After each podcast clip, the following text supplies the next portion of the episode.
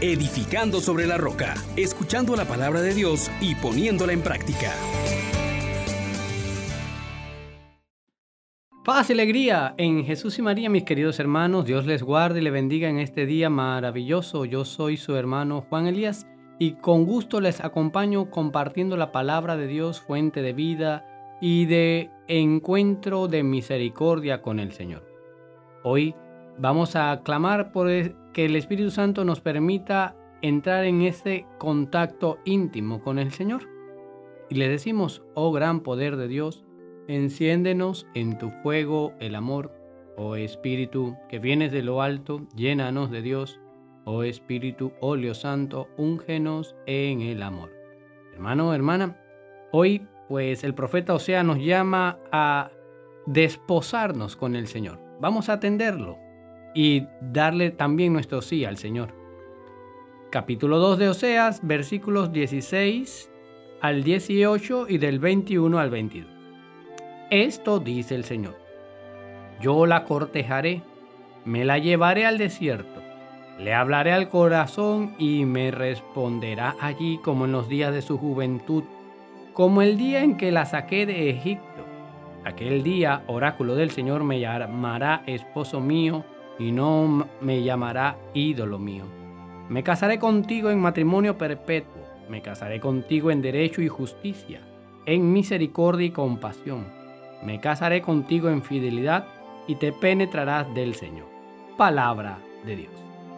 Te alabamos, Señor.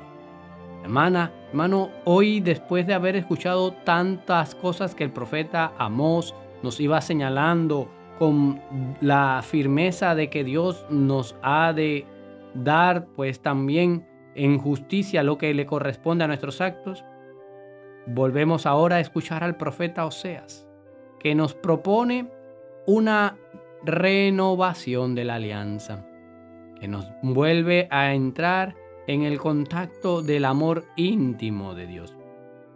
Y esto es muy interesante y también importante consideremos que es Dios el que ha sido ofendido, que es Dios el que ha sido rechazado, que es Dios quien no necesita de nosotros. Sin embargo, sigue buscándonos, sigue atendiéndonos, sigue enamorándonos, sigue atrayéndonos hacia Él. Y el profeta hoy lo vuelve a decir, mira, yo Dios volveré a cortejarla y buscar la manera de que te encuentres conmigo. En el texto se nos presenta que Dios llevará a Israel, a su esposa, al desierto.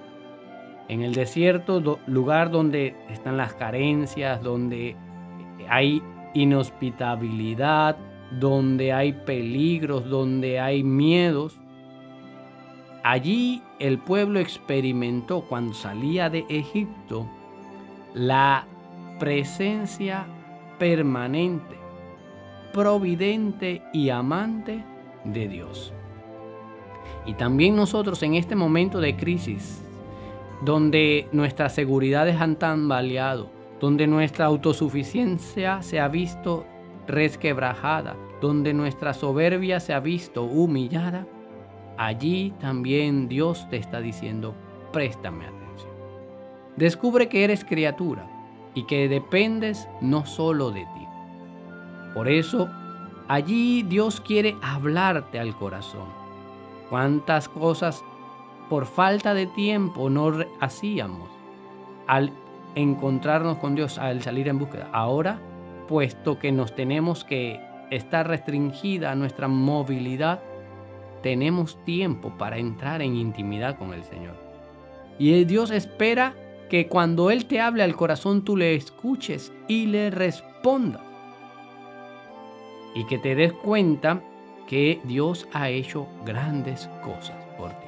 Al pueblo de Israel lo sacó de Egipto. A ti también te ha sacado de diversas esclavitudes.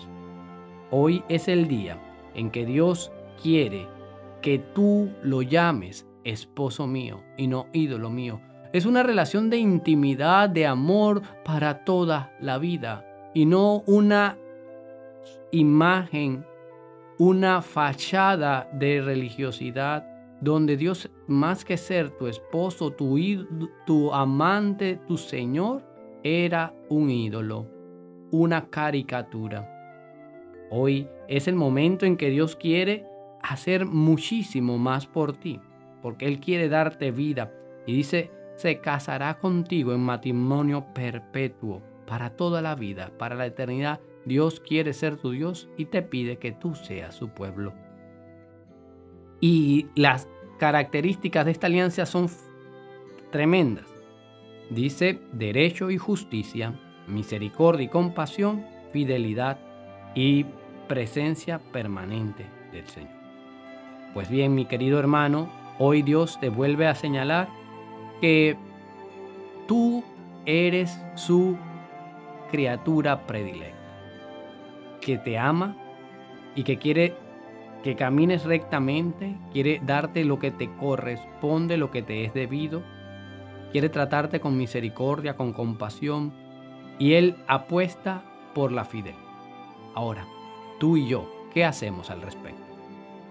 Pues salgamos también al encuentro con Él. Él nos está invitando. Atendamos su llamada. Confiado de que con solo tocarlo, con solo entrar en contacto con Él podemos ser curados, podemos ser sanados, podemos ser restablecidos. Incluso Él nos puede devolver la vida si hemos muerto. Porque dice Jesús, quien crea en mí, aunque haya muerto, vivirá. Y San Pablo dice que en los que han muerto por el pecado, Cristo los resucita por el Espíritu. Así pues, dispongámonos también nosotros para entrar en esta relación de amor y en el desierto en que estamos viviendo ahora, escuchemos al Dios que nos habla al corazón. Bendiciones para todos mis hermanos. Les exhortamos, hermanos, por la misericordia de Dios, que pongan por obra la palabra y no se contenten solo con oírla.